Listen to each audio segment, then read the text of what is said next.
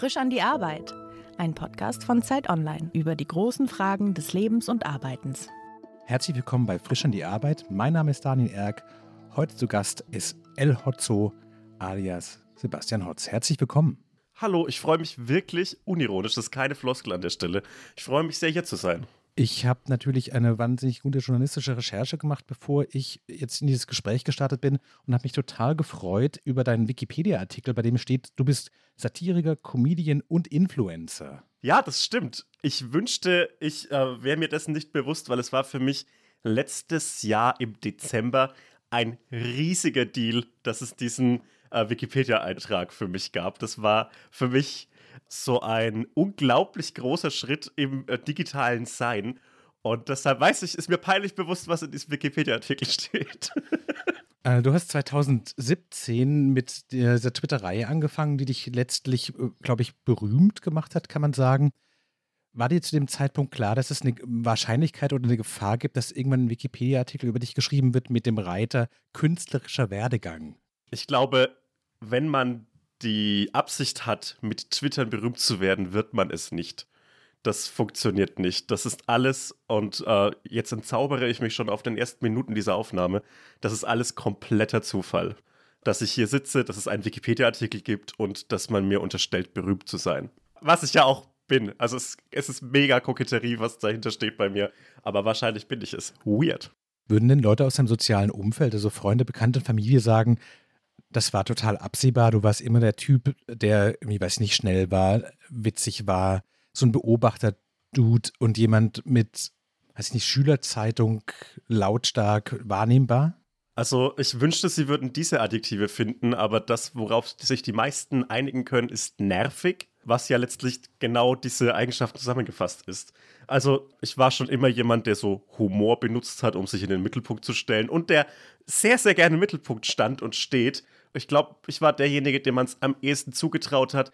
Allerdings war das ja kein Werdegang, der sich angebahnt hat. Und es ist nicht vorgesehen, dass ich jetzt diesen Podcast hier zum Beispiel aufzeichne.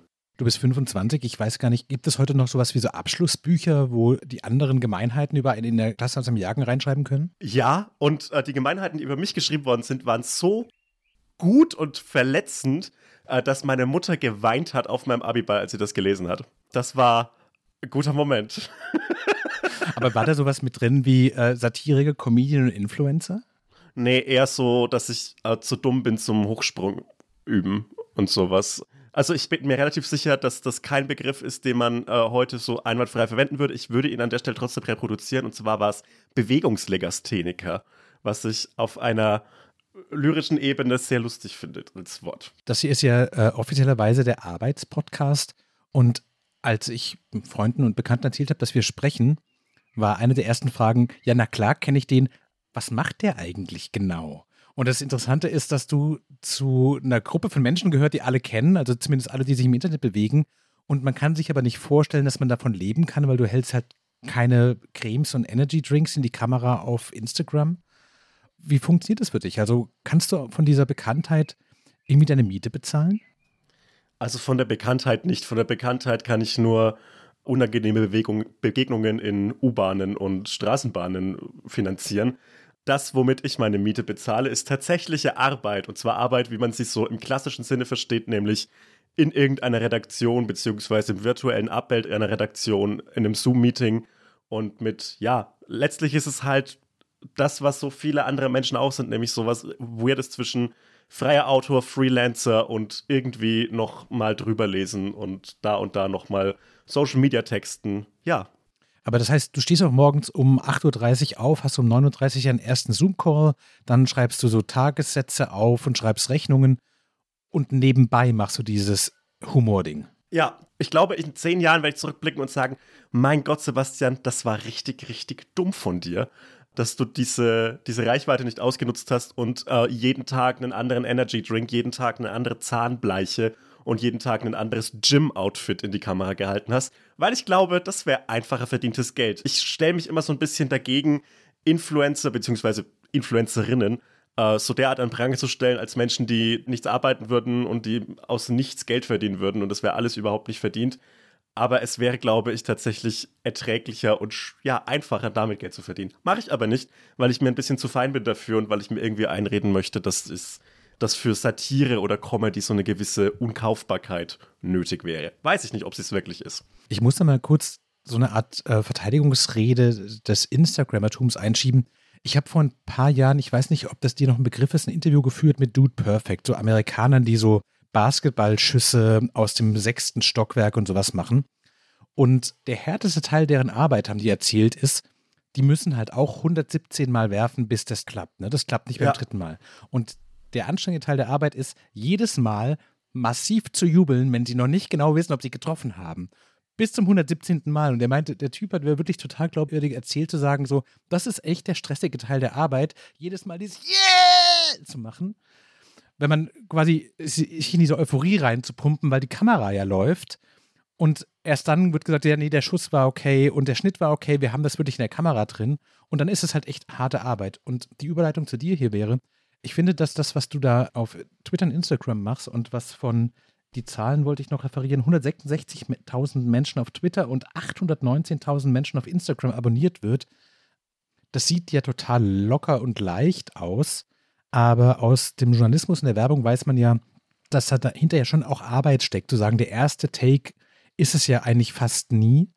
Wie viele von diesen kurzen Bonbons, die du schreibst, pro Tag verwirfst du?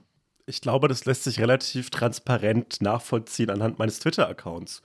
Denn natürlich lösche ich Tweets, die einfach nur in meinem Kopf lustig waren und nicht im Publikum wirkten oder falsch formuliert waren. Aber ich würde sagen, am Tag schreibe ich 20 Tweets. Das ist, glaube ich, so ein guter Durchschnitt. Und davon schaffen es, in Anführungszeichen, dann 10 auf Instagram. Das ist so das ganze Ding. Und ich muss ehrlich sagen, es macht mir unglaublich viel Spaß zu schreiben. Manchmal, ja, manchmal bin ich ein bisschen beschämt ob meiner selbst, weil ich nämlich dann halt doch den einfachen äh, Tweet mitnehme, der dann diese vorhersehbaren 2, 3, 4.000 Likes bekommt und keine kreative Schöpfungshöhe hat die, auf die ich stolz bin, ist dann manchmal so ein 80, 80 Like-Tweet. Und das ist okay.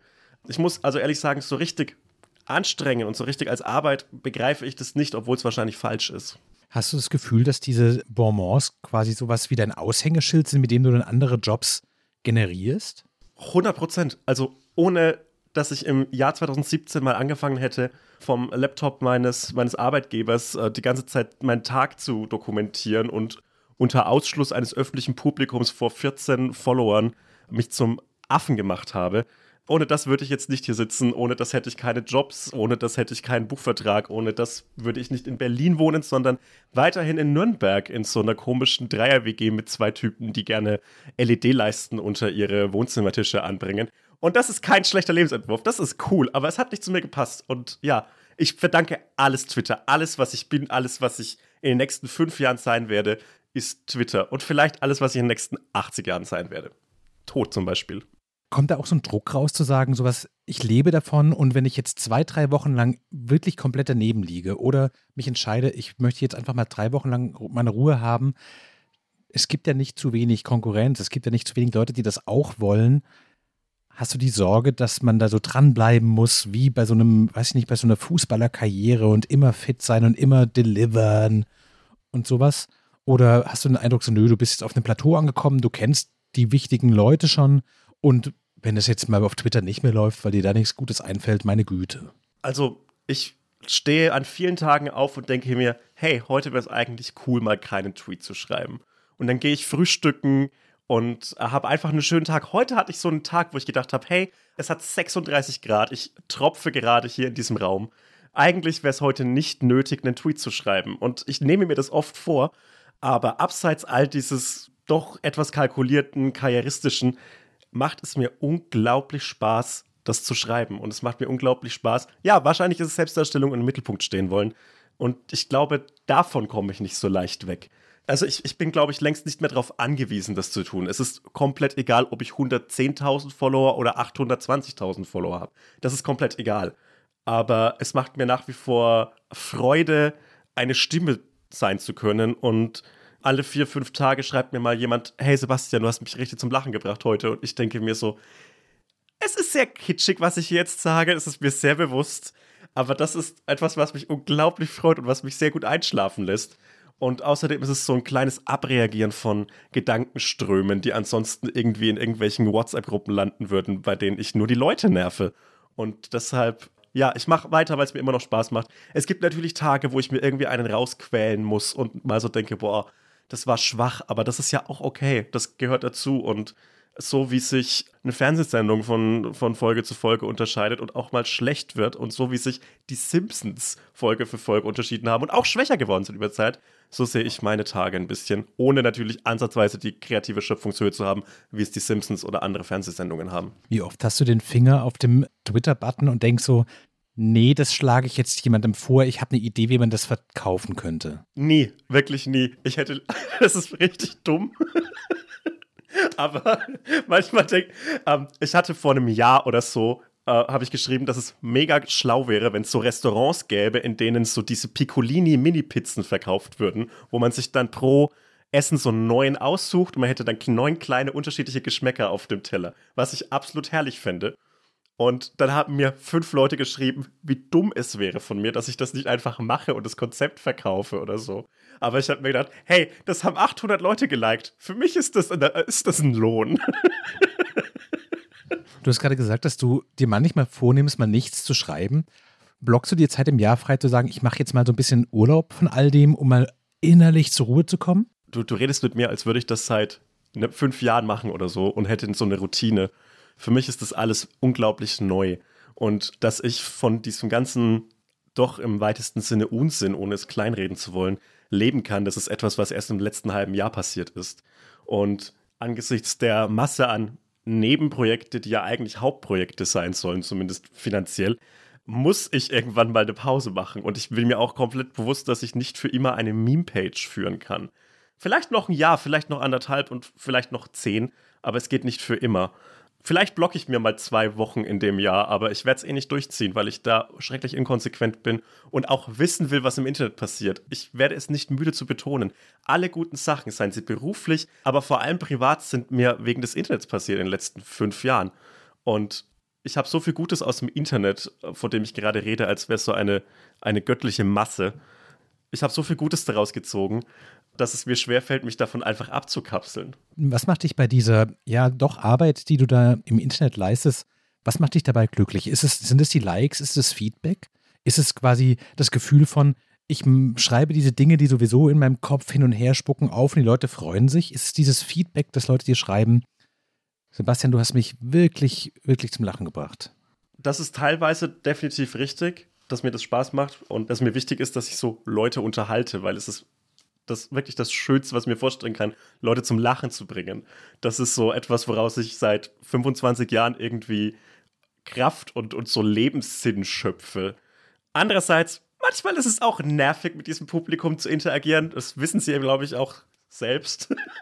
Was mich dann am Internet glücklich macht, ist die Interaktion mit, ja, Freunden und Freundinnen, die in kleinerem Rahmen dann auf irgendwelchen Dark-Accounts mit mir kommunizieren und mit denen ich dann so Unsinn machen kann und das macht mich am allerglücklichsten.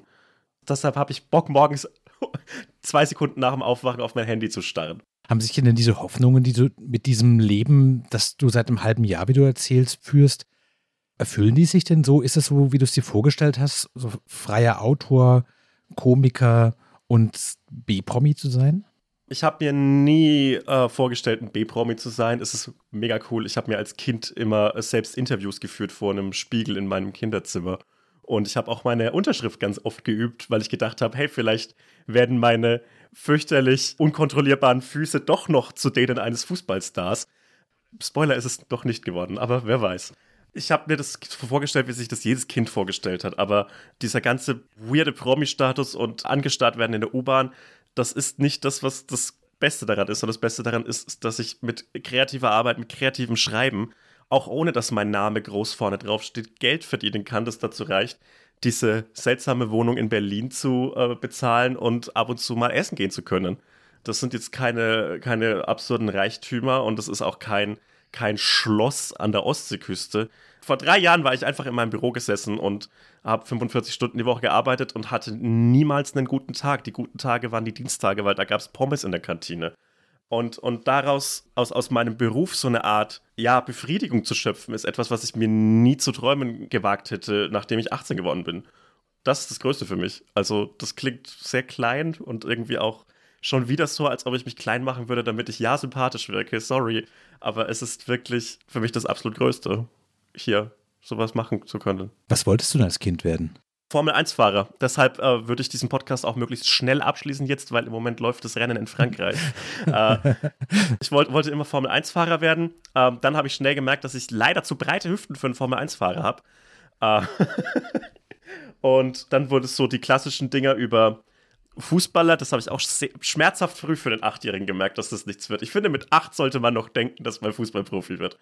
Aber ich habe mir dann früh gedacht, okay, ich würde gern irgendwie schreiben. Und mein größter, größte Traum war, im Fränkischen Tag so Lokaljournalismus zu machen, weil ich dachte, so, das ist mein Level an Talent, mehr schaffe ich nicht. Und irgendwann mal mit 16, 17 im Zuge der Hormone, die durch meine Adern geballert sind, ohne dass ich irgendetwas dagegen machen hätte können, habe ich mir gedacht, ja, auch dafür bin ich nicht gut genug. Und dann habe ich mir so einen sehr bodenständigen Job, eine sehr bodenständige duale Ausbildungs- bzw. Studiumsstelle bei so einem großen Konzern in der Nähe gesucht. Und das war halt so ein Vorschreiben der nächsten 50 Jahre bis zum Renteneintritt. Und das kann erdrückend werden. Für mich war das aber einfach so, eine, so ein angenehmer Haken hinter einer lästigen Frage. So, was studiere ich, was arbeite ich nach meinem Abi irgendwo auf dem Dorf. Okay, abgehakt, fertig, weitermachen. Hast du denn jetzt das Gefühl, dass du deine Berufung als Beruf verfolgst? Das ist eine sehr, sehr gemeine Frage, die wahrscheinlich auch andere Leute beantworten müssen. Ich bin extrem glücklich mit dem, was ich tue und äh, habe wirklich an so gut wie jedem Tag Bock aufzustehen und habe so gut wie jedem Tag Bock, irgendwas zu zu schreiben, zu machen, zu tun, zu konzipieren und dann wieder zu verwerfen, dann in Deadline-Druck zu geraten und dann Panikattack zu bekommen. Aber das macht mich sehr, sehr glücklich. Und äh, ja, vielleicht ist es eine Berufung, es ist auf jeden Fall ein Beruf, den ich unglaublich gern mache. Woher weißt du denn, wann Feierabend ist? Also bei dem, bei dem Tweets schreiben stelle ich mir noch vor, das kannst du halt machen oder kannst du halt lassen, dann schreibst du halt einen Tag so drei Sachen und das war's. Aber ich nehme an, es gibt ja auch, wenn du von diesen Jobs sprichst, die Leute buchen einen ja bei sowas nicht und dann sagt man so, da steht irgendwas auf der Seite, sondern da ist irgendwie der Anspruch nach einer gewissen Qualität drin. Und wenn die um 6 Uhr nicht da ist, dann muss man halt bis um 8, 9, 10 weitermachen. Wann machst du Feierabend? Das ist vielleicht das größte Problem. Ich habe dieses selbstständige Arbeiten nicht gelernt, in Anführungszeichen, und tue mir damit extrem schwer, das noch für mich zu begreifen, wann es genug ist. Ich habe im Moment keinen Mechanismus, der mir vorschreibt oder der mir so sagt, hey, hör jetzt mal bitte auf und äh, leg dich mal hin, weil dann ist es irgendwie 23.30 Uhr und ich habe da noch eine Idee und schreibe das irgendwie noch auf und dann ist es 2 Uhr morgens. Das bekomme ich im Moment äh, noch nicht hin. Das, was früher so die Zeiterfassungskarte am Büroeingang war und so die wirklich äh, auf drei Kommastellen genaue Zielerfassung in meinem äh, Vertriebsjob, das gibt es jetzt halt nicht mehr ja, es ist grenzenlose Selbstausbeutung, weil ich jetzt mir selbst vorschreibe, wann ich was zu machen habe. Ich befürchte, dass das nicht lang gut geht. Ich bin äh, im Moment in einer sehr äh, psychisch stabilen Phase meines Lebens, aber ich glaube, wenn ich so weitermache, hält ihn nicht lang an und deshalb muss ich selbst für mich Strategien finden, wann ich einfach so mich mal nicht um irgendetwas, mal nur vielleicht mich zum Lachen bringe und nicht andere. Bist du dir selbst ein guter Chef? Absolut, ich bin der Schlimmste. Ich bin nie zufrieden mit mir ähm, es gibt nur Scheiße zu essen, das ist wirklich fürchterlich. Die Kaffeemaschine ist im Moment kaputt, wird nie entkalkt. Ich bin kein guter Chef und ich bin sehr, sehr froh, dass ich nur für mich die Verantwortung trage und nicht für andere. Kannst du dich wenigstens selbst loben? Also kannst du sagen, sowas, okay, das war jetzt harte Arbeit, aber das war richtig gut, das ist eine richtig gute Pointe, das ist ein richtig guter äh, Ghostwriting-Text oder ich weiß nicht, was du gerade sonst noch machst. Es gibt Menschen in meinem beruflichen Umfeld, von denen mir Lob unglaublich viel bedeutet, auch wenn ich das nicht zugeben möchte. Und es gibt Dinge, die ich so alleine für mich festlege. Also jetzt mal wieder zurück zum Thema Tweets. Wenn ich einen Tweet mit 15.000 Likes mache, dann ist das zwar von außen betrachtet cool, aber ich schäme mich dann relativ schnell für die Pointe und, und, und merke so, wie der in die falsche, in Anführungszeichen, Zielgruppen abdriftet und sehe das Ganze aus einer sehr zynischen Twitter-Perspektive, in der alles, was reichweitenstark ist, irgendwie peinlich ist. Und ja, das ist so richtig Befriedigung kann ich daraus leider nicht schöpfen und ich bin nicht immer zu, bin selten zufrieden mit mir, was ich mache. Aber es ist, glaube ich, leider ein Persönlichkeitszug, den man Anfang Mitte 20 Mitte, Mitte 20 einfach hat. Ist es so ein bisschen so, wie ich mir vorstelle, so ein, weiß ich nicht, wenn man als kredibile Rockband plötzlich so einen äh, Top-Ten-Hit hat und dann singen Leute mit, die man eigentlich nicht besonders mag. Ist es das Gefühl? Punkverrat, ja klar, definitiv. Es ist definitiv Punkverrat. das ist wirklich. Äh, deshalb ist es für mich relativ gut nachvollziehbar, weil ich bin der Typ, der dann Bands das vorgeworfen hat und der das auch so ja, Online-Persönlichkeiten vorgeworfen hat, jetzt ein Sellout zu sein. Ja, ich, ich kann das nachvollziehen, aber ich bin halt auf beiden Seiten dieser, dieser, dieser Bühne und deshalb äh, komme ich, komm ich mir das sehr schnell selbst in die Quere. Es ist nicht befriedigend, naja. Du hast es vorhin noch so ganz knapp abgehandelt, was eigentlich deine Geldjobs sind. Was machst du denn ganz konkret? Also, wenn du sagst, du schreibst redaktionell, du redigierst oder was ist das? Also, äh, eigentlich sind es so drei Sachen im Moment. Ich schreibe an meinem eigenen Buch, ähm, ich schreibe für eine Fernsehsendung und ich schreibe für eine Firma Social Media. Bei einem dieser drei Jobs möchte ich nicht vorne drin stehen und es soll niemand erfahren, dass ich das bin. Aber so bei der Fernsehsendung, also das sollte, also das kann man ja im Wikipedia-Artikel nachlesen, dass ich fürs ZDF-Magazin schreibe. Ja, äh, das sind so meine drei Hauptjobs im Moment. Der Rest ist halt immer so kleine Sachen. Kannst du mal hier was machen, kannst du mal da mal ein Konzept überarbeiten und vorlegen und wie spricht eigentlich, wie sprechen eigentlich die jungen Leute? Das ist besonders, das ist so das Unangenehmste, finde ich. Der unangenehmste Job ist, dass ich das auf Jugendsprache schreiben soll, irgendeinen Dialog und es ist halt so, ja, so sprechen normale Leute, glaube ich. Ihr müsst es nicht überarbeiten. Ich hatte letztens auch so ein Gespräch darüber, da war die Grundthese, wenn man, wenn man junge Leute Dialog machen will, muss man einfach jedes siebte Wort safe nehmen. Das ist, weißt du, ich bin zu alt, um wirklich zu verstehen, wie Teenager sprechen. Und ich glaube, die Menschen, die man fragen sollte, um zu erfahren, wie ja, safe, Digga. Ja. die Menschen, die man fragen sollte, um zu erfahren, wie Teenager reden, vielleicht Teenager. Fragt, die, die laufen da draußen rum. Die machen mir Angst in Bussen. Frag doch die mal. Wenn du so drüber nachdenkst, was du in den letzten vier Jahren erreicht hast, machst du dann so Zukunftspläne zu sagen, so was, okay, jetzt läuft das so, jetzt mache ich diese Dinge, das war innerhalb von vier Jahren möglich und in vier Jahren dann möchte ich vor der Kamera stehen, weil ich habe die Interviews geübt und dann möchte ich, weiß ich nicht, Stand-up machen. Also hast du so eine, so eine, deinen eigenen Karriereplan? Anzunehmen, dass das mit dieser raketenhaften Geschwindigkeit weitergeht, ist absolut falsch. Und es wird irgendwann mal stagnieren. Seien es die Zahlen, die reinen oder das, was ich tue, es wird stagnieren. Und damit muss ich mich auseinandersetzen. Und deshalb sage ich es laut in Podcasts, damit ich mir das selbst einbläue. Ich habe unglaublich Lust, auf Bühnen zu stehen. Wirklich, das ist für mich die größte, die größte Bühne, die Comedy bereiten und haben kann. Und ich finde auch die einzige Art, wie man so tatsächlich mit geschriebenem Wort bzw. gesprochenem Wort Menschen berühren kann. Nämlich auf Bühnen, das heißt live oder in, in Fernsehsendungen. Und irgendwann mal in den nächsten 10, 15 Jahren wäre es cool, wenn das passiert.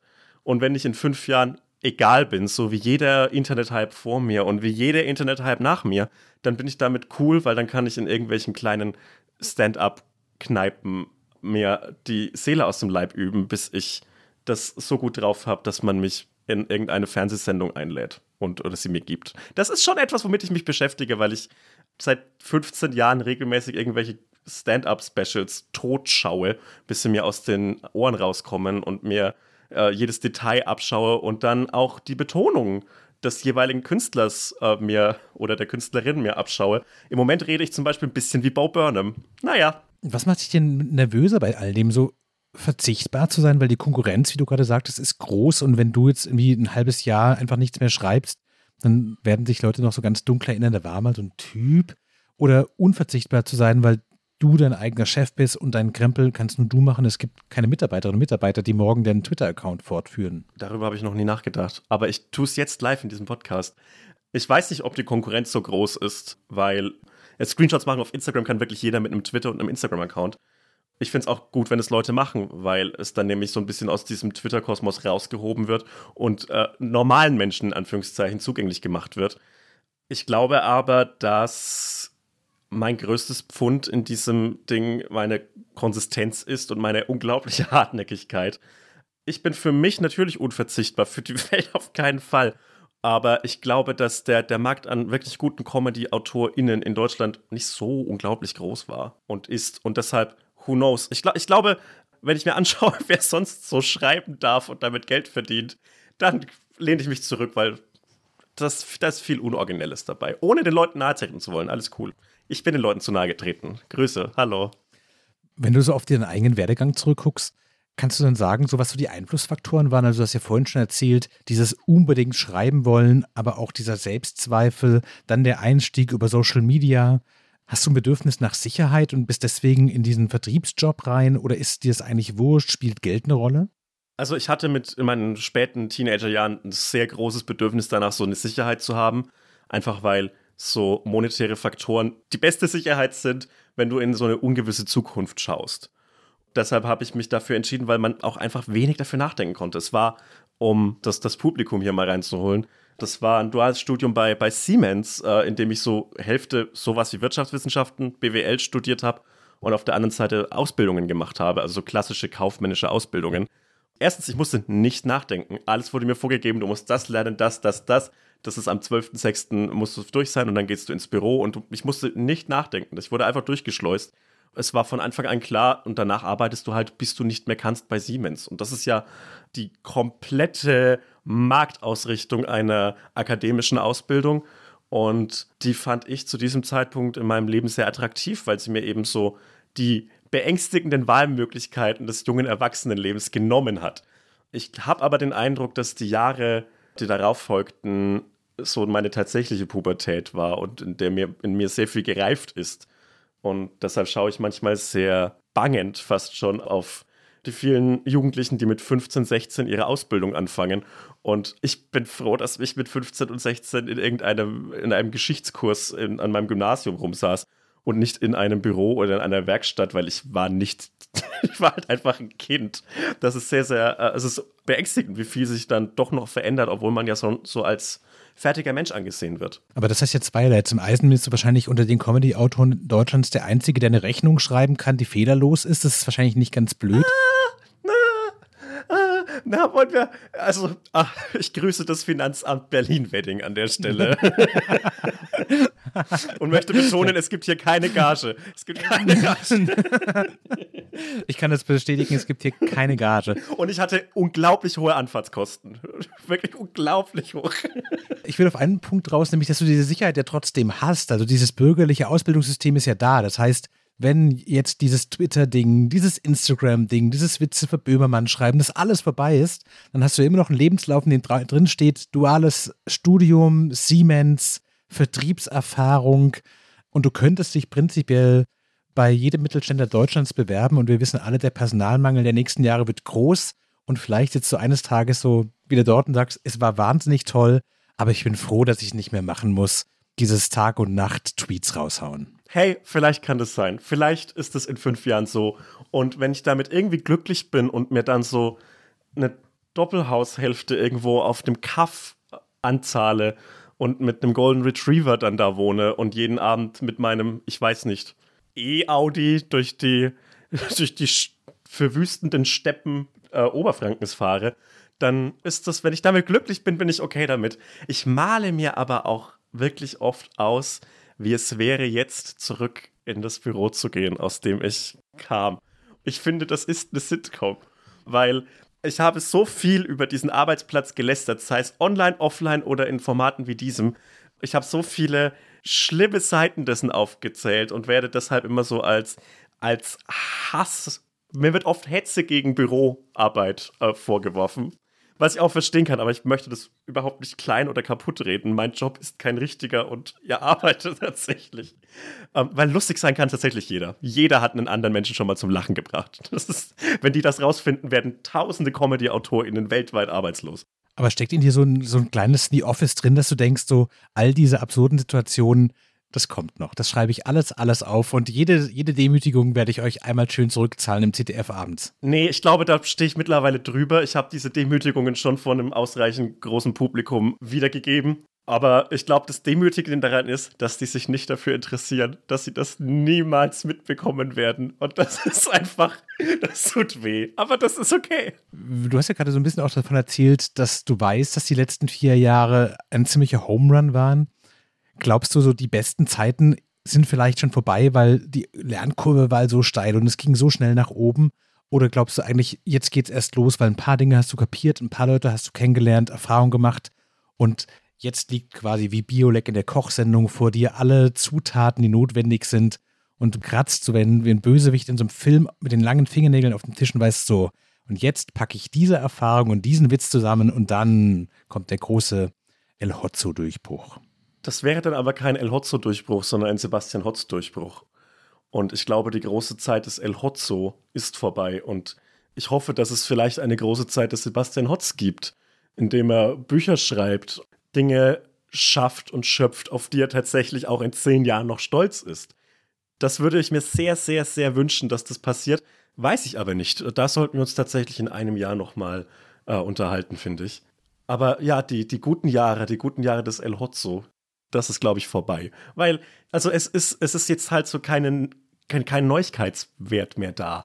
Und es ist kein, wow, der macht etwas anderes, äh, sondern es gibt jetzt schon 20 Leute, die das, was ich mache, nämlich zynisch mit einem relativ klaren Vorstellung davon, was, was witzig ist und was veraltet ist, die da Comedy im Netz machen, das gibt es schon jetzt zigfach lustiger, weil es gibt TikTok und Leute, die das wirklich performen können. Das ist halt vorbei. Und es ist cool, wenn mich diese Welle noch trägt, vielleicht bis ins nächste Jahr. Und dann war's das. Und dann ist das einfach nur ein absurd großer Account. Und den verkaufe ich dann zum Beispiel an.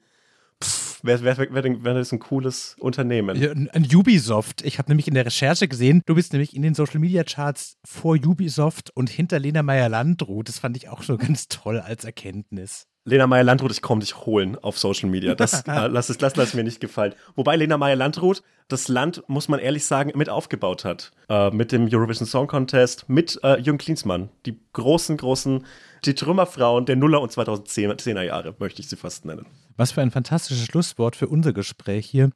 Das war frisch an die Arbeit mit dem ehemaligen El Hotzo-Headschreiber Sebastian Hotz. Ehemals, mein, ja. ja. Ist eine Ausschreibung ab jetzt. Mein Name ist Daniel Erk. Das war Frisch an die Arbeit. Wenn Sie zu Hause Fragen haben, schreiben Sie es gerne an frischandiearbeit.zeit.de. Sebastian, herzlichen Dank. Danke euch auch. Es war mir eine, dir auch, nicht euch. Ich habe auf die Kommentarspalte geguckt. Es war mir eine Freude. Vielen lieben Dank.